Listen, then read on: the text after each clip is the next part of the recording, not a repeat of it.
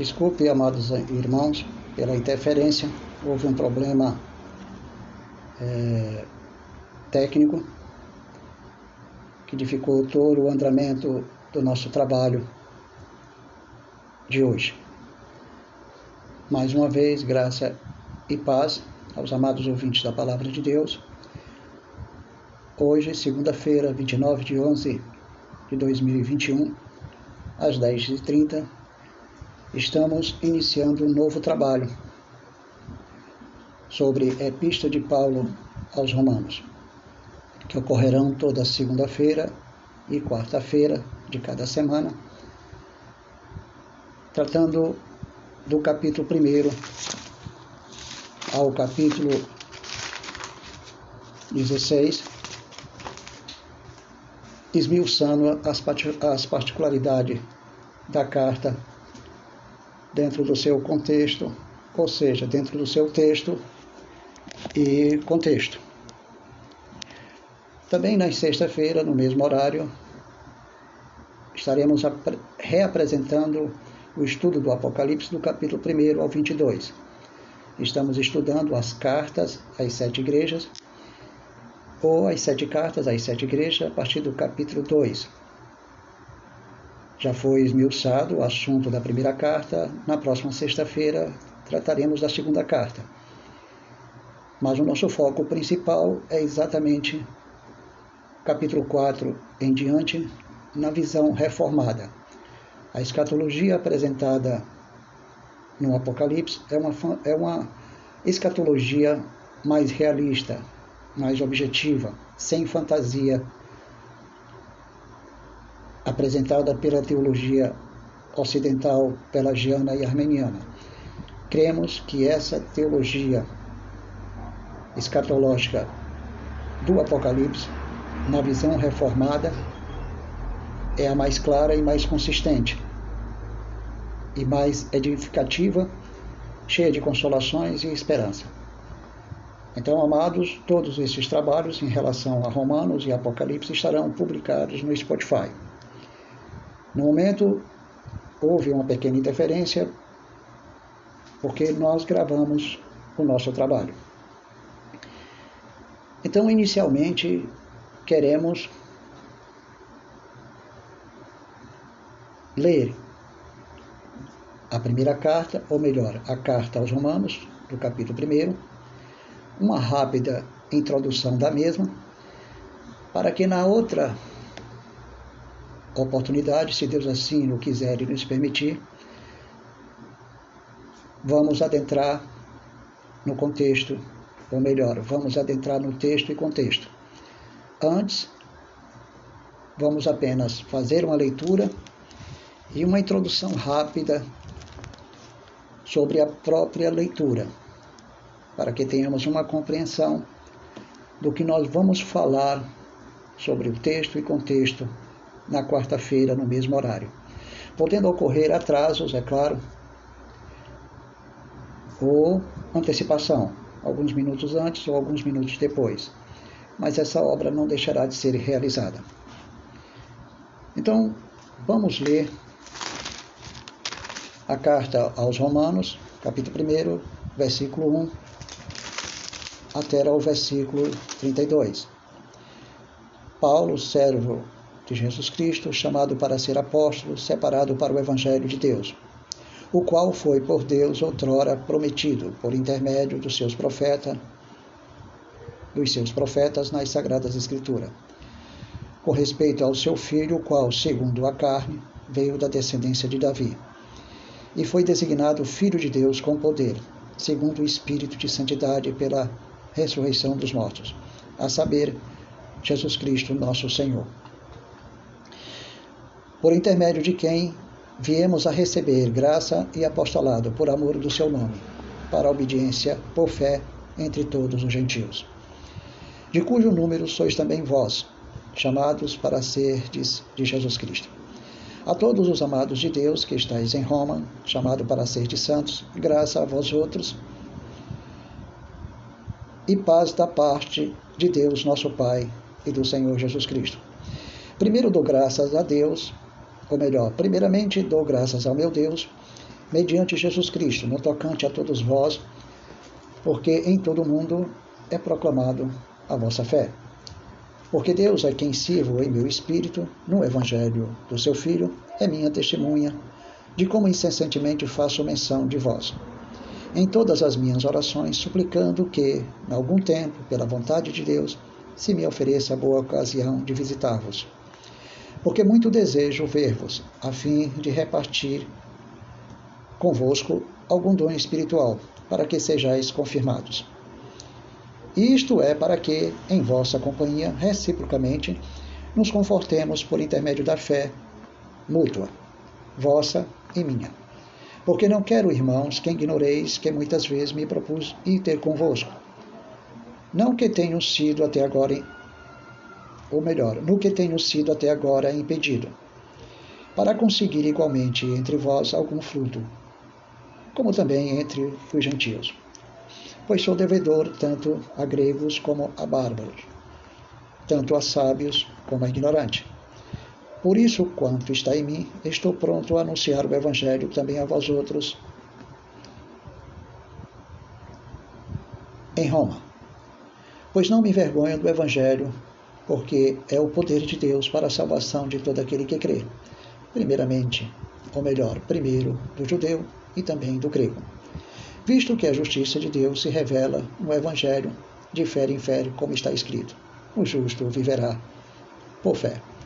A ira de Deus se revela do céu contra toda a impiedade e perversão dos homens que detêm a verdade pela injustiça. Porquanto o que de Deus se pode conhecer é manifesto entre eles, porque Deus lhes manifestou. Porque os atributos invisíveis de Deus, assim o seu eterno poder, como também a sua própria divindade, claramente se reconhece desde o princípio do mundo, sendo percebidos por meio das coisas que que foram criadas. Tais homens são, por isso, indesculpáveis. Porquanto, tendo conhecimento de Deus, não glorificaram como Deus, nem lhe deram graças. Antes, se tornaram nulos em seus próprios raciocínios, obscurecendo-se, obscurecendo-se-lhes o coração insensato, inculcando-se por sábios tornaram-se loucos e mudaram a glória de Deus incorruptível em semelhança da imagem do homem corruptível, bem como a de aves, quadrúpedes e répteis. Por isso Deus os entregou tais homens, por isso Deus entregou tais homens à imundícia, pela concupiscência de seu próprio coração, para desonrarem o seu corpo entre si. Pois eles mudaram a verdade de Deus em mentira, adorando e servindo a criatura em lugar do Criador o qual é bendito eternamente. Amém.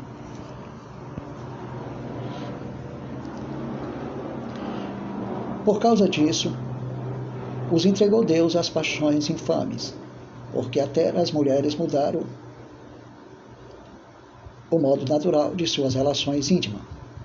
Por outro, contrário à natureza.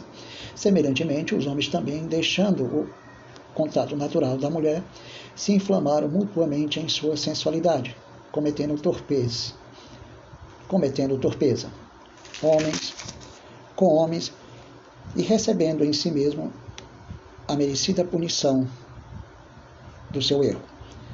E por haverem desprezado o conhecimento de Deus, o próprio Deus os entregou a uma disposição mental reprovável para praticarem coisas inconvenientes, cheios de toda injustiça, malícia, avareza e maldade, possuídos de inveja, homicídio, contenda, dolo e malignidade, sendo difamadores, caluniadores, aborrecedores de Deus, insolentes, soberbos, presunçosos, inventores, inventores de males, desobedientes aos pais, insensatos, pérfidos, sem afeição natural e sem misericórdia.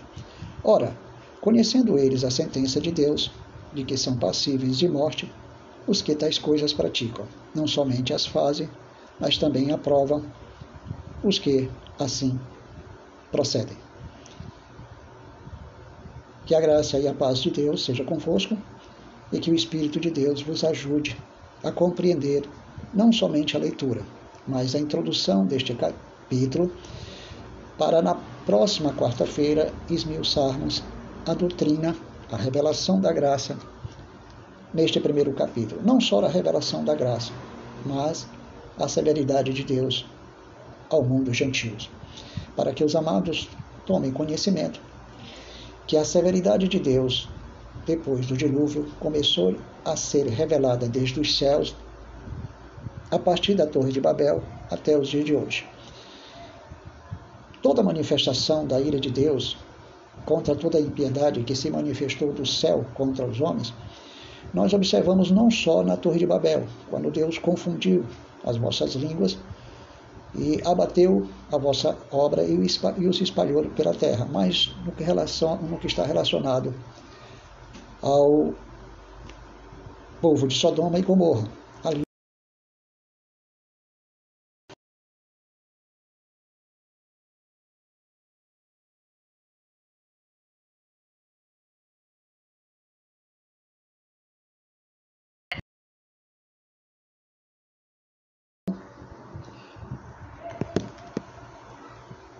A Torre de Babel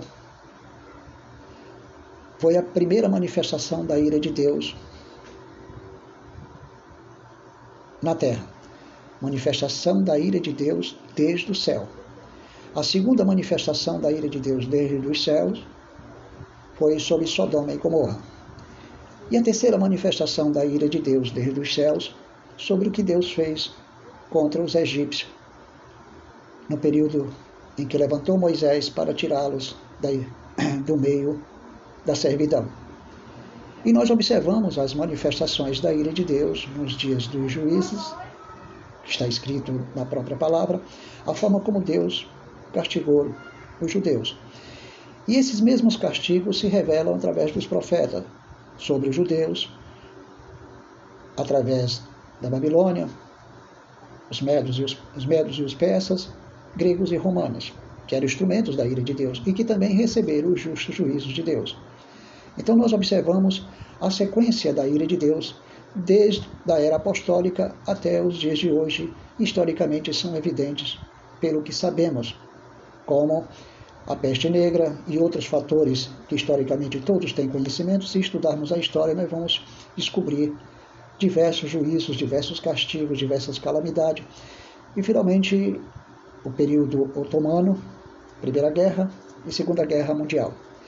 E claro, tudo isso são manifestações do juízo de Deus. Deus usa o diabo e os homens para produzir os seus juízos sobre a terra e os fenômenos da natureza, terremoto, vulcão, tempestade. Enfim, amados, tudo são manifestações da ira de Deus do céu sobre a terra.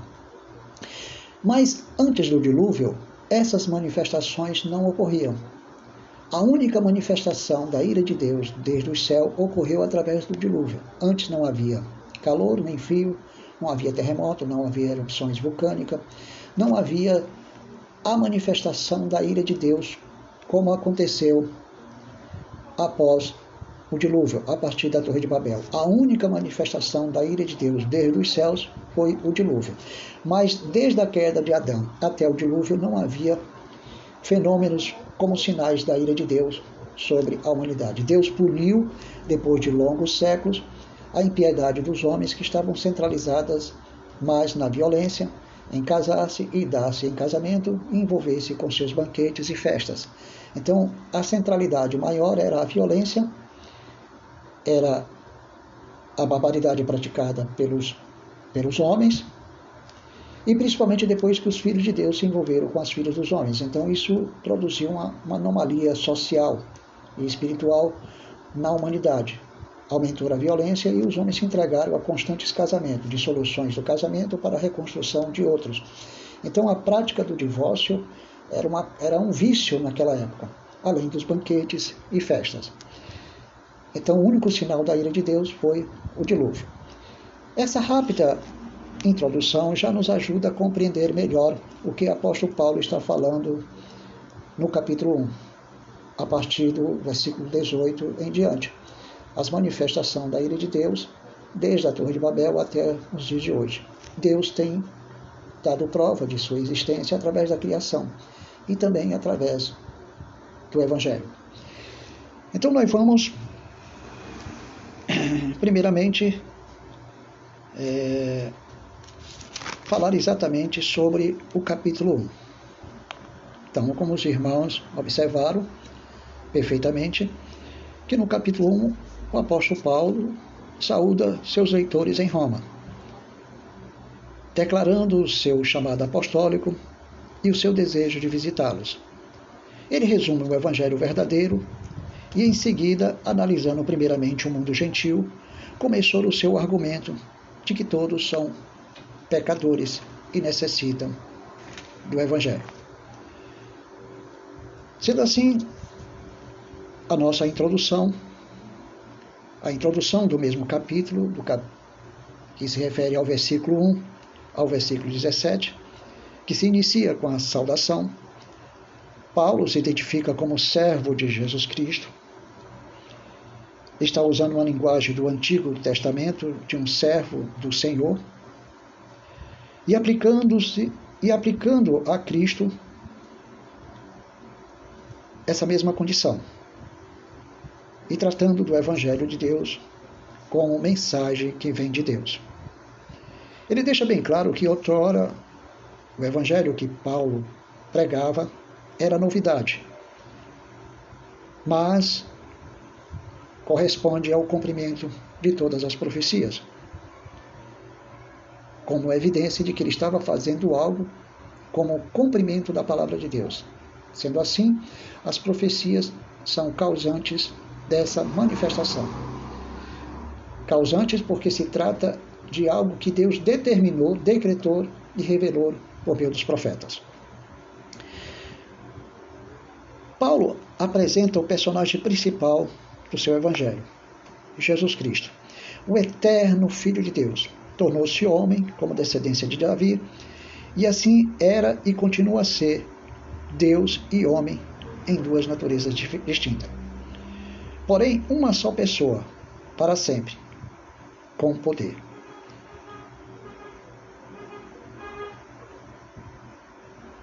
Não designado poderosamente, mas designado como Filho de Deus, tendo toda a autoridade no céu e na terra. Todas as suas reivindicações foram comprovadas pela ressurreição e pelo Espírito de santidade. Então, Cristo foi declarado Filho de Deus a partir do espírito de santidade, ou seja, a partir da sua ressurreição e espírito de santidade. Mas ele não fez uso de forma poderosa dos poderes que ele tinha como Deus. Antes se colocou como servo, como servo e aceitou toda a humilhação por parte dos homens e de Satanás. Veja bem, o Espírito Santo, através do qual Jesus Cristo ressuscitou dentre os mortos, e o qual Cristo, como Rei exaltado, pode enviar e realmente envia o mesmo Espírito que o ressuscitou. Envia ou enviou sobre a sua igreja. A finalidade do próprio Evangelho é para que ocorresse a obediência pela fé. Isso quer dizer que Deus requer fé, mas a fé que ele requer, ele dá. Ou seja, submissão ao Evangelho. Sabemos perfeitamente que a incredulidade é um pecado. A nossa capacidade, a nossa incapacidade natural, veja bem, nossa incapacidade natural de crer nossa incapacidade natural de crer,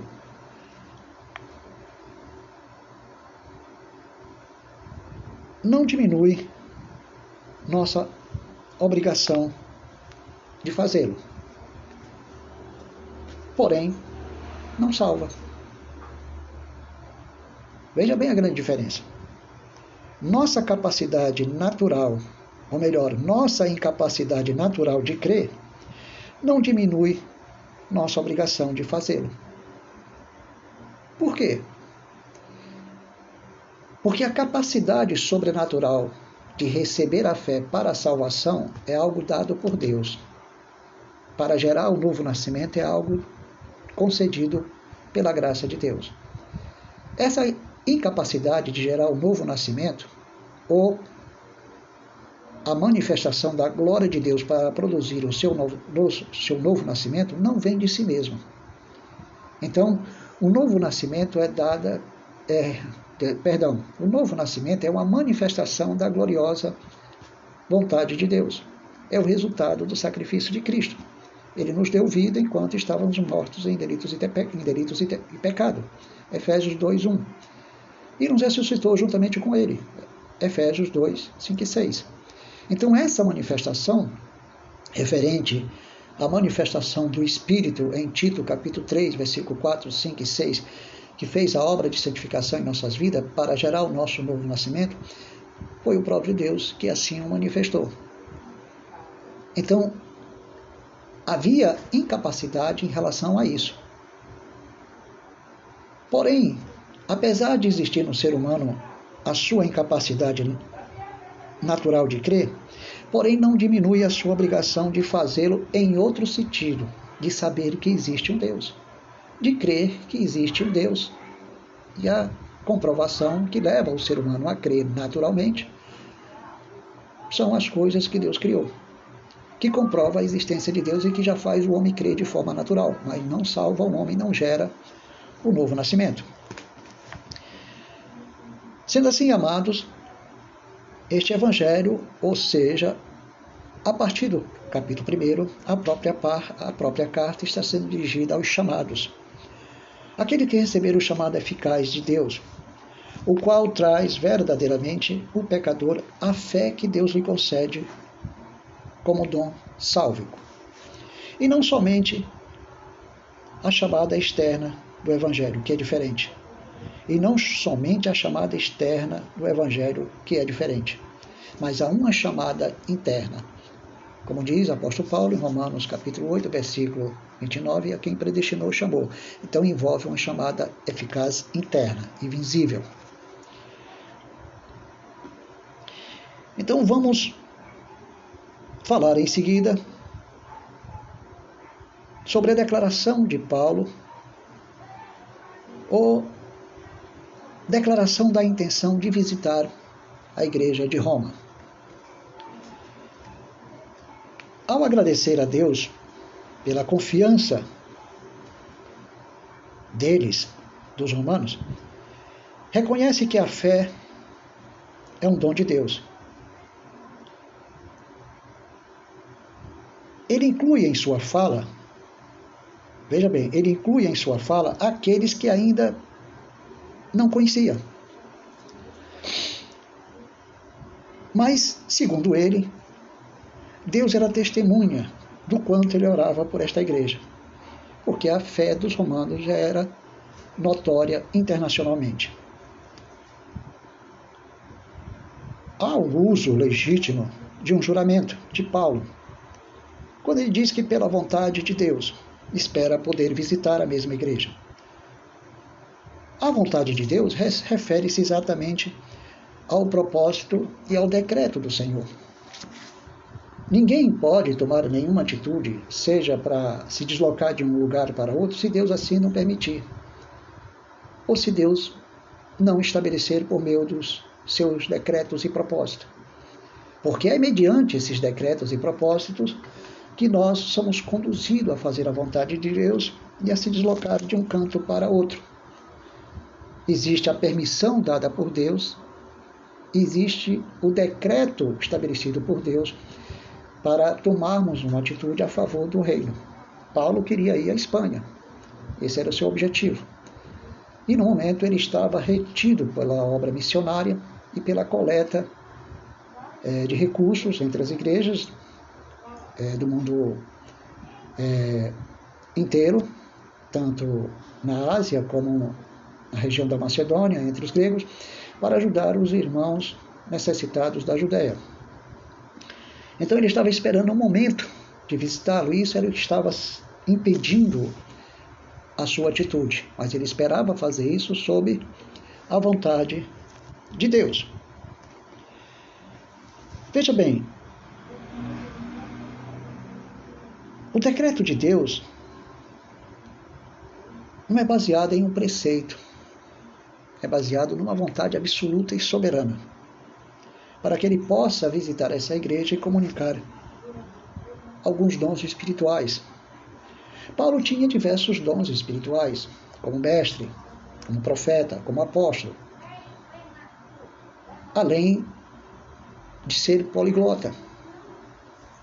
Falar muitas línguas estrangeiras e que ele desejava que a igreja também falasse, que era um dos dons que mais Deus concedia à sua igreja para pregar o evangelho e que muitos hoje querem aderir a essa antiga manifestações e que na realidade não são mais evidências do passado, porque Deus dava o dom de línguas para que a igreja comunicasse o seu evangelho. E hoje esse dom de línguas não comunica o evangelho. Não é o mesmo dom de línguas que Deus concedeu ao seu povo no passado. Mas o assunto não é esse. Alguns consideram que isso se refere aos dons miraculosos que o Senhor transmitiu através dos apóstolos. Mas Paulo pode estar se referindo apenas ao seu desejo de que o Senhor os fortalecesse na fé por meio do seu ministério entre eles. Então, o dom que Paulo queria comunicar para com a igreja e fortalecer a igreja e ser fortalecido pela mesma era por meio exatamente dos seus dons ministeriais, a chamada apostólica, como profeta, como missionário, é, como apóstolo. Enfim, havia nele muita experiência dentro do Evangelho que ele obteve por meio da graça. Isso iria ajudar a igreja, como também a igreja poderia lhe edificar com essa experiência mesma da igreja. E também ajudaria a igreja a identificar os fundamentos apostólicos, se eles eram verdadeiros ou não entre eles. E automaticamente Paulo posteriormente seria encaminhado pela própria igreja à Espanha, é claro, com algum tipo de ajuda financeira. Mas isso não foi possível. Ele se estabeleceu em Roma e ali, segundo a história, veio a morrer provavelmente durante o período tirânico de Nero. Bem, Paulo se apresentava à igreja como devedor. Agora me faz lembrar que ele disse bem claramente que era devedor de diversos grupos. Então havia posto sobre ele, Deus havia posto sobre ele a obrigação de lhes pregar o evangelho a gregos e gentios ou seja, a judeus e gentios, e particularmente aos gregos, uma representação do mundo gentil. Mas não somente aqueles da Grécia, mas a todos que, que assimilavam a língua e a, e a cultura gregas. Porque a cultura grega fazia parte de todas as nações, Segundo o pensamento grego, qualquer pessoa que aderisse ao conhecimento grego, à cultura grega, em qualquer lugar do mundo, pela sua forma de aderir à cultura grega, ao pensamento filosófico grego, à educação grega, aos costumes gregos, era considerado um grego, devido ao envolvimento com a própria cultura que se espalhou pelo mundo e que ajudou à expansão do evangelho, que passou a ser a língua mundial daquela época. Então, amados, e Paulo, por essa razão, se sentia devedor dos gregos, uma representação dos gentios no mundo inteiro, dos bárbaros e de todo tipo de classe de pessoas. Povos fora da esfera da influência da cultura grego-romana, por exemplo. Essas duas classes equiparam-se com os sábios e os ignorantes. O ponto de vista daqueles que se ou melhor, do ponto de vista daqueles que assimilaram o requinte do saber e da cultura grega, tal como os romanos haviam feito em ampla escala, porque muita gente assimilavam perfeitamente a cultura grega, não só sábios, mas como também ignorantes e bárbaros, porque havia uma assimilação mundial. E Paulo dentro desse contexto, pregava o evangelho que chegava à compreensão de todas as culturas, pelo fato principalmente dele ser um poliglota. E ele declara sua prontidão de pregar em Roma. Agora, o atraso em fazê-lo, finalmente ocorrido por conta de circunstâncias providenciais, não por falta de disposição da parte dele, mas por conta de determinadas circunstâncias providenciais, ou seja, estabelecidas pelo próprio Deus. Então, amados, fazendo o resumo do evangelho pregado por Paulo, a partir do capítulo 1, nós entendemos que o raciocínio do apóstolo é claro, se prestarmos atenção às expressões pois, porque, visto que, que traduz a palavra grega gar, no início do versículo 18. No versículo 18. E que mantém claramente subentendida é,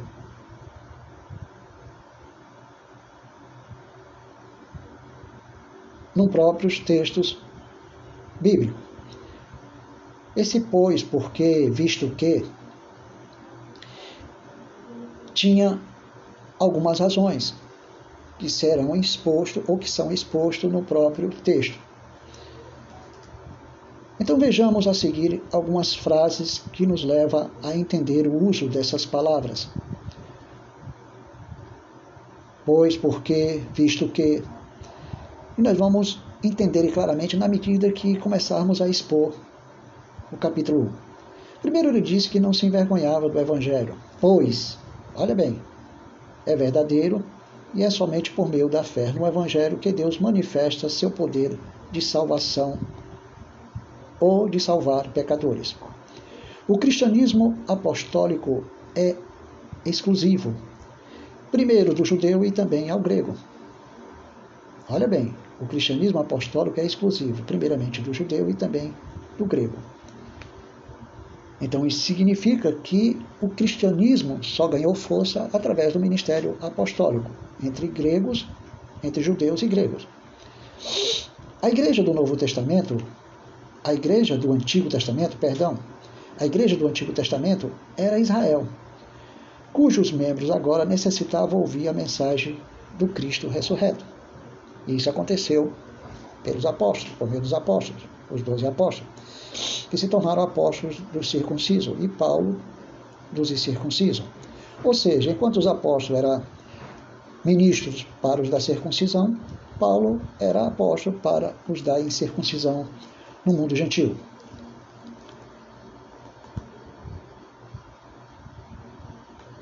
Então, aqueles que aceitaram a mensagem, aqueles que aceitaram a mensagem permaneceram na formação subsequente da igreja, da igreja do Antigo Testamento. Permaneceram, olha bem, permaneceram na formação subsequente da igreja do Antigo Testamento, a partir dos apóstolos, enquanto outros ramos foram quebrados. Quem foi os que foram quebrados? A princípio, a igreja do Antigo Testamento, a igreja de Israel. Deus os entregou a um espírito de estupor, que é uma dificuldade racional, intelectual e espiritual de compreender o Evangelho. Foi o próprio Deus que os entregou. E só Deus tem o poder de salvar, como salvou Paulo. Então veja bem, mas a prioridade do judeu não era exclusiva. Havia outras prioridades. O mundo gentil, que falava grego, também tinha de ouvir esta mensagem. Então, eles também tinham prioridade no campo da salvação para Deus, não só os judeus, mas também os, o mundo gentil grego. Tinham que ouvir esta mensagem. O termo grego é usado aqui não para fazer distinção com os bárbaros, mas como indicação de que o evangelho seria pregado ao mundo gentil, porque era uma representação do mundo gentil, fazendo-se referência àquela parte do mundo a qual pertence o mundo dos cristãos romanos. O evangelho de Cristo, veja bem, o evangelho de Cristo é o poder de Deus para a salvação porque nesse Evangelho Deus revela a sua própria justiça, aprovada e oferecida, a qual é imputada a todos os que creem. Com respeito à justiça de Deus, não somente o atributo divino de justiça, mas também justiça de Cristo operou por meio da sua vida perfeita e seus atributos e sua morte expiadora. Com respeito de fé em fé, não é pela fé do princípio ao último. Não, não é pela fé do princípio ao último. mas fé constante, fé diária, fé em plena atividade. Esta justiça é imputada por meio da mesma fé aos mesmos indivíduos que têm essa fé dada pela graça de Deus. Em nenhum outro esta fé é manifestada, porque segundo a palavra de Deus ela não é a todos. Então, a fé confirmada no Antigo Testamento, em Abacuque, capítulo 2, versículo 4, ensina que o, ju, que o justo tem fé e que a fé, a qual garantia a segurança deles no dia em que o juízo divino se derramava sobre Judá por meio da Babilônia e outros reinos. Deve também garantir paz com Deus para sempre. Isso quer dizer que a fé que, havia, que Deus havia dado a Abacuque também por graça era para sustentar ele e os demais justos daquela época diante dos juízos de Deus através do reino da Babilônia, que era um instrumento de ira contra os judeus. E Deus havia concedido fé para que o povo de Deus permanecesse firme, resistindo aos sofrimentos daquele dia, que acabava afetando a todos. Eram os juízos que veio sobre Israel, sobre os ímpios, sobre os desobedientes. Mas Deus concedeu fé por meio da sua graça para que Abacuque e os demais suportassem aqueles dias. E é isso que Deus vai também fazer o mesmo por nós, porque a igreja ela vai passar pela grande tribulação e que muitos no passado pregaram isso e eram heresia. Como aconteceu na Segunda Guerra Mundial.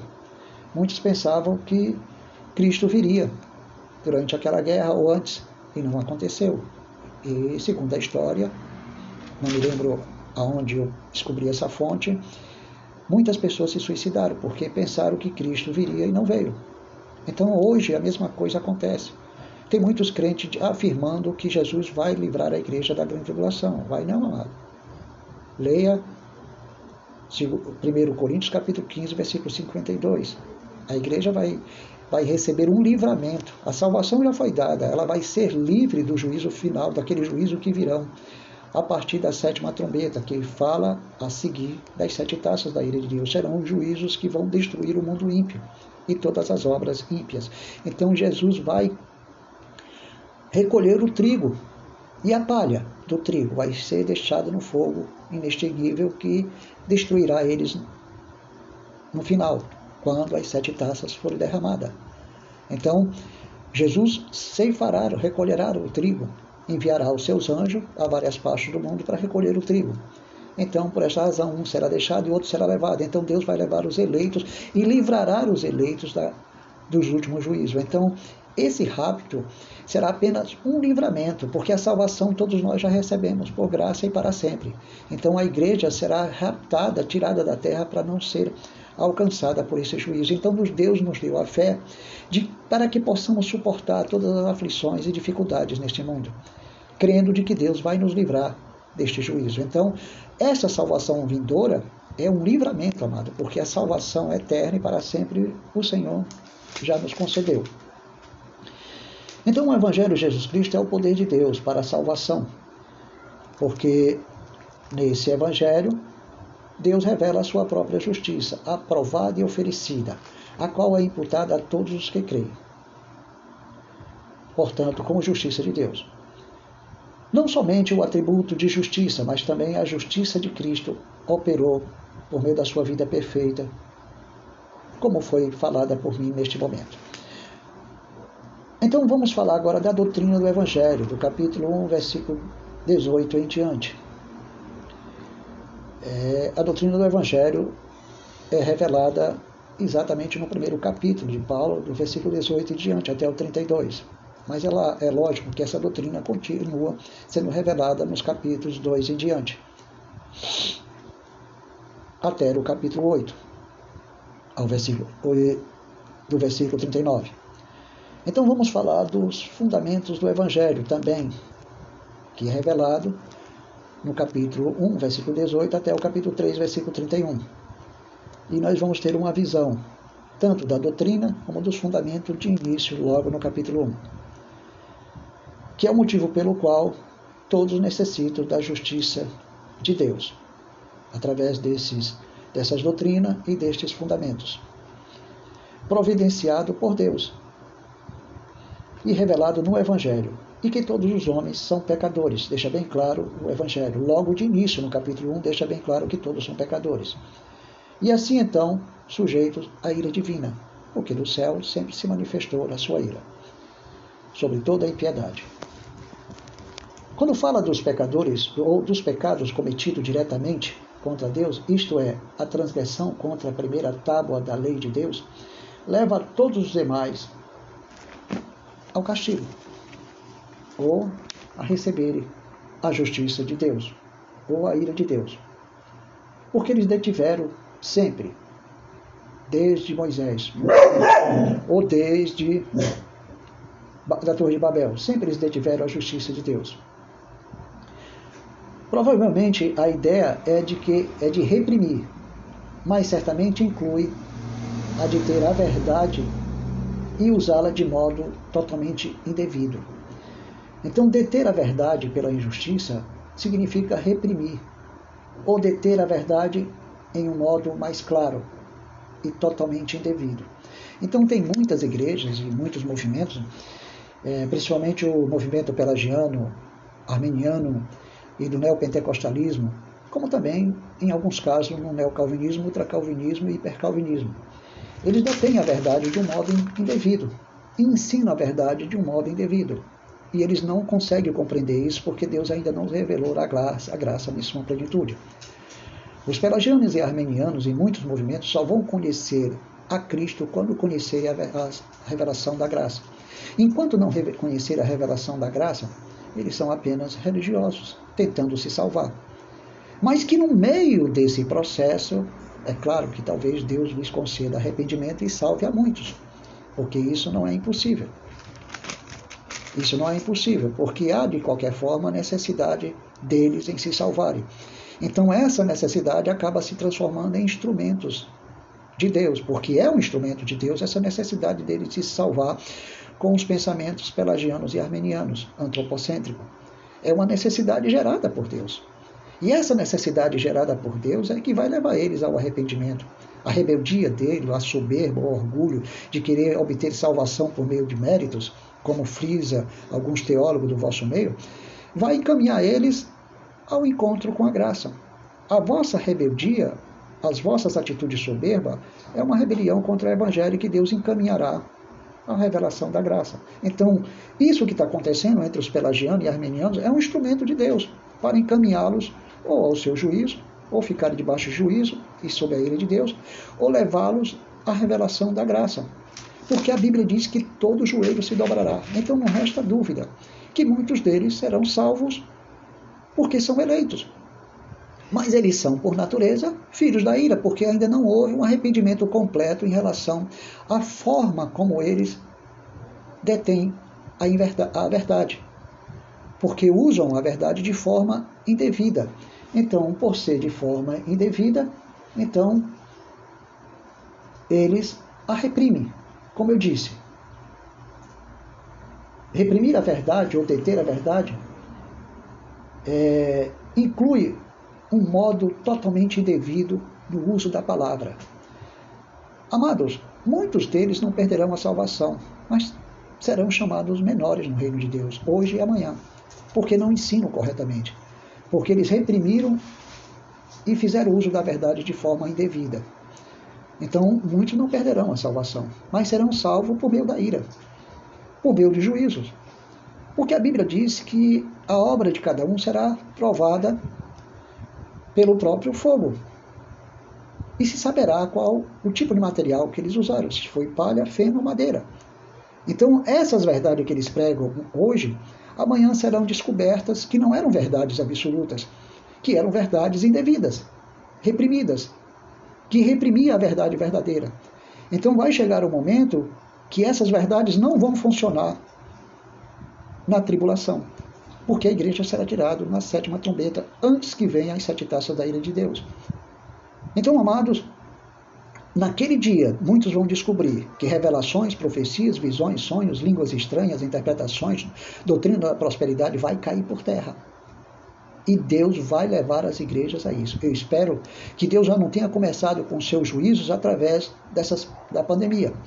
Porque Deus pode permitir a manifestação desta pandemia para exatamente desarmar esses conceitos.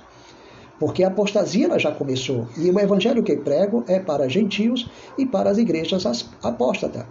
Não fiquemos a imaginar que as igrejas apóstatas são aquelas que adotaram o casamento igualitário, o movimento feminista, o movimento abortista, é, a cultura pagã. Não são somente essas igrejas que adotaram a corrupção geral da sua moral através do casamento igualitário, através de práticas pagãs, através do misticismo falso.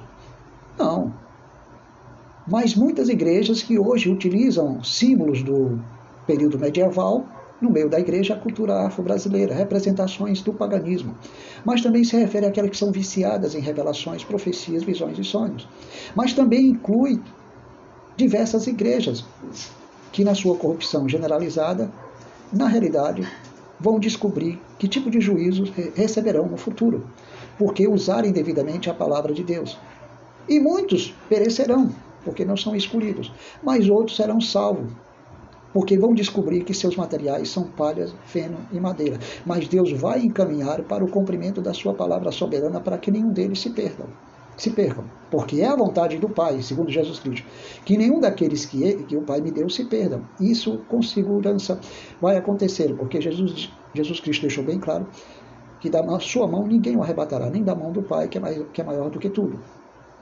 Então, isso significa, amados, que na realidade é, as igrejas, através, muitas igrejas, através da sua doutrina que representa palha, fena e madeira, vão descobrir que esses materiais não vão funcionar. Nem vai funcionar a doutrina da prosperidade, nem vai funcionar confissões positivas, que é uma heresia que acontece hoje no neocalvinismo, não vai funcionar revelações, profecias, visões e sonhos místicos do pentecostalismo, não vai, não vai, não vai funcionar nenhuma dessas práticas atuais. Eles vão descobrir que são palhas, fenos e madeira. Então, amados, seguimos ao texto para concluirmos a parte final e rapidamente. É, nós vamos falar também do capítulo 1 de Romanos, versículos 19 a 22, que descreve a origem da impiedade. O que de Deus se pode conhecer, que é contraposto à justiça de Deus revelada no Evangelho. A revelação geral manifesta nas obras de Deus não ensina ao homem o caminho da salvação, mas prova a existência de Deus. Mas estas obras lhe mostram algo, até mesmo atributos invisíveis de Deus, os quais já podiam ser conhecidos desde a fundação do mundo, é claro, desde o princípio, antes do dilúvio. E são evidentes por meio das coisas que foram criadas, de que existe um Deus, que existe o seu eterno poder. Então, salientando assim pelo contraste com as noções ridículas da divindade que todos adoravam. Era um contraste de todos os atributos gloriosos manifestados na criação. Isso quer dizer que tudo quanto Deus revelava acerca da sua existência em relação à sua criação é um contraste em relação a tudo que eles buscavam nos seus deuses. Porque todos os atributos gloriosos manifestos na criação só existe em Deus, não existe nos deuses do paganismo. E aqui são nomeados claramente pelo próprio apóstolo Paulo em sua linguagem clara do comportamento gentil. Pois a idolatria era uma coisa indesculpável, por causa da revelação da glória de Deus na criação, nas suas obras. Sendo assim, amado, desde a queda do homem no pecado, o coração do homem é contrário ao verdadeiro Deus, tal como tem se revelado na, através das Escrituras. A própria luz tem sido rejeitada. De acordo com as Escrituras, o pecado está enraizando-se na, na, na insensatez, que procede da rejeição a Deus. E também porque existe outro fator muito importante, é que enquanto Deus revela a sua palavra, ou seja, a sua existência através da criação, e os homens não aceitam essa revelação divina, então Deus acaba entregando eles as suas paixões a partir do momento que ele passa a adorar o homem e a criação. Se Deus entrega a eles as suas paixões, não se refere somente à paixão interna, com relação a adorar o outro homem em sua própria imagem e diversos seres da criação. Poderia, eles poderiam adotar exatamente, só um momentinho, amados, é, houve uma pequena interferência aqui é, na internet e que impede a divulgação do nosso programa pela rádio. Mas enquanto isso, ele está sendo gravado. Não tenha dúvida que a palavra não se perderá, porque ela será publicada no Spotify. Então foi restaurado nesse momento a programação da rádio. Alguns irmãos devem ter perdido o conteúdo da mensagem. Então nós vamos concluir rapidamente, como eu estava dizendo aos amados ouvintes, é,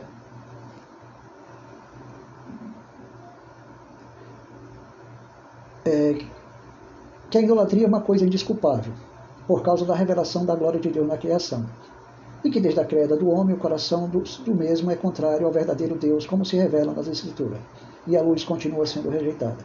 De acordo com as Escrituras, o pecado está enraizado na insensatez do homem, que procede da rejeição a Deus. Então, eles, segundo o apóstolo Paulo, no próprio capítulo 1, versículo 18 em diante, eles deixam, Paulo, deixa, Paulo deixa bem claro que eles passaram a rejeitar os atributos de Deus, sua deidade, é, seu divino poder, e passaram a adorar o homem e a criação. Então Deus os entregou a uma paixão, as suas paixões.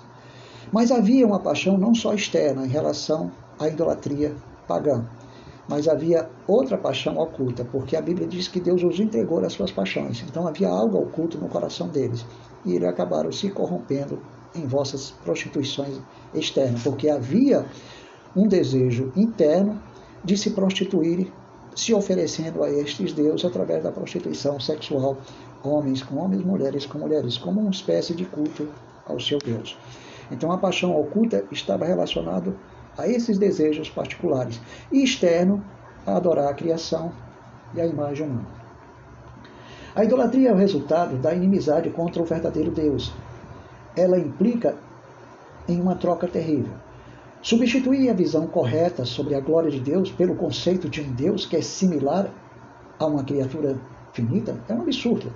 É isso que o catolicismo faz. Se agarra a Maria, uma criatura finita, como um acessório da Trindade, que ela pode interceder diante do Filho e o Filho diante do Pai. É uma cultura pagã. É uma cultura terrena. Então, meu irmão, temos que ter a certeza que existe um contraste entre o Deus incorruptível e o homem corruptível e outras coisas corruptíveis. Então, todos, tudo que está sendo explicado no capítulo 1, no capítulo 1 antecipa a explicação mais completa de tudo que nós vamos observar e examinar dentro do mesmo texto, dentro do mesmo capítulo 1 e nas demais partes do, da carta aos Romanos. A verdade procede de Deus, amado, e que é sobre e que é sobre Deus. Veja bem, a verdade que procede de Deus e que é sobre Deus é trocada pelos homens. Eles mudaram toda essa verdade por uma mentira.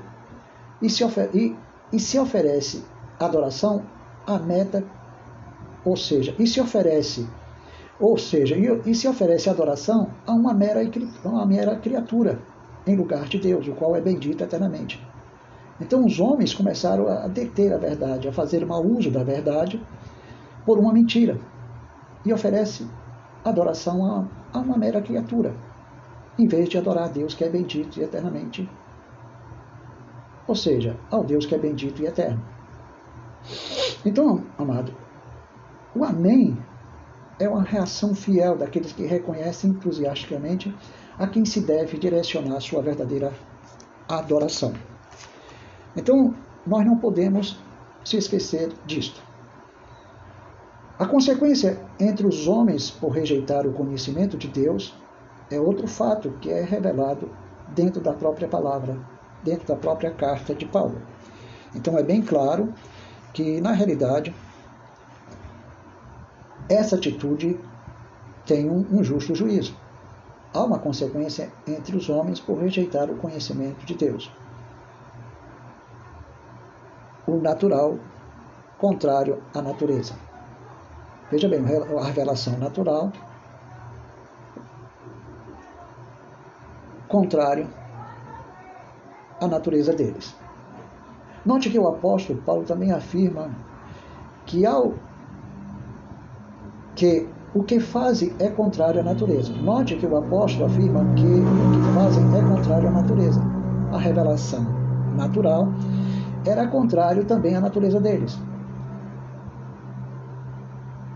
Vamos observar um pequeno detalhe. Veja bem, note que o apóstolo Paulo afirma que o que fazem é contrário à natureza. Não afirma que é contrário à orientação sexual do indivíduo. Não, contra a ordem criada por Deus, de macho e fêmea. Era nesse sentido que era contrário a esta natureza revelada por Deus. Não era contrário à orientação sexual não afirma que era contrário à orientação sexual do indivíduo, mas que era contrário à ordem criada por Deus. Observe bem, não estou fazendo apologia à mentira. Temos que entender mais uma vez, amados, ocorreu outra interferência, mas isso não impede de anunciar a palavra de Deus. Certamente é, há sempre esses impedimentos que são circunstanciais, mas nós não deixaremos de anunciar a palavra de Deus. Então veja bem, repetindo, apóstolo Paulo fala a consequência entre os homens por rejeitar o conhecimento de Deus, o conhecimento de Deus manifesto de forma natural, que era contrário à natureza deles. Note que o apóstolo afirma que o que fazem é contrário à natureza. Não afirma que é contrário à orientação sexual do indivíduo, homem ou mulher, mas afirma que é contrário à ordem criada por Deus de macho e fêmea e que tem uma aplicação universal. Então, macho e fêmea é a verdadeira ordem estabelecida por Deus. Essa é a orientação sexual estabelecida por Deus, macho e fêmea. Essa orientação sexual é estabelecida por Deus, macho e fêmea. Então, a orientação sexual que Deus estabeleceu, estabeleceu é entre macho e fêmea, fêmea e macho. É essa orientação sexual, foi essa que Deus estabeleceu. Então, o que Deus estabeleceu é que é contrário à natureza dos homens, e os homens estabeleceram algo que é contrário a esta ordem universal. Agora ficou mais claro, ainda que ninguém goste, essa é a absoluta verdade. Mas a palavra de Deus não deixará de ser pregada. No momento está ocorrendo constantes interferências na internet, mas nós vamos insistir que estas gravações já estão no Spotify para a glória de Deus. Ninguém perderá um item dessa introdução, amados. É, houve uma interferência no rádio, mas nós continuaremos pregando porque está sendo gravado neste exato momento. Então vamos agora ao final. Cometendo torpeza. Então, observe bem, cometendo torpeza. O povo cometia torpeza, algo vergonhoso que traz terrível consequência, mesmo nesta vida. E é isso exatamente que a palavra de Deus deixa bem claro. Traz consequência. Consequência sim. Porque tor torpeza é algo terrível contra a palavra de Deus. Torpeza é algo terrível contra a palavra de Deus. É uma disposição mental reprovável. É uma disposição mental reprovável. Uma mente desprovida de discernimento, incapaz de ver o que uma vez via, ou o que, era, ou que é revelado na palavra de Deus. Paulo faz uma lista de pecados associados. Fala da malignidade, do ódio, bem enraizado no homem, e outras grandes malícias. Fala do pérfidos, aqueles que quebram a promessa feita a Deus ou ao seu próximo, conhecendo eles a sentença de Deus através do que veio sobre eles, do que veio desde o céu como manifestação da ira de Deus, ele sabe em suas consciências de que há uma sentença divina de morte contra ele e de morte eterna. Por estas coisas, porém, ainda amam os seus pecados, tanto para si mesmo quanto para outros. Então, amados, aqui está a conclusão do trabalho desta noite. Houve interrupções, mas a palavra de Deus foi pregada e foi gravada e estará no Spotify. Graça e paz aos amados ouvintes da palavra de Deus.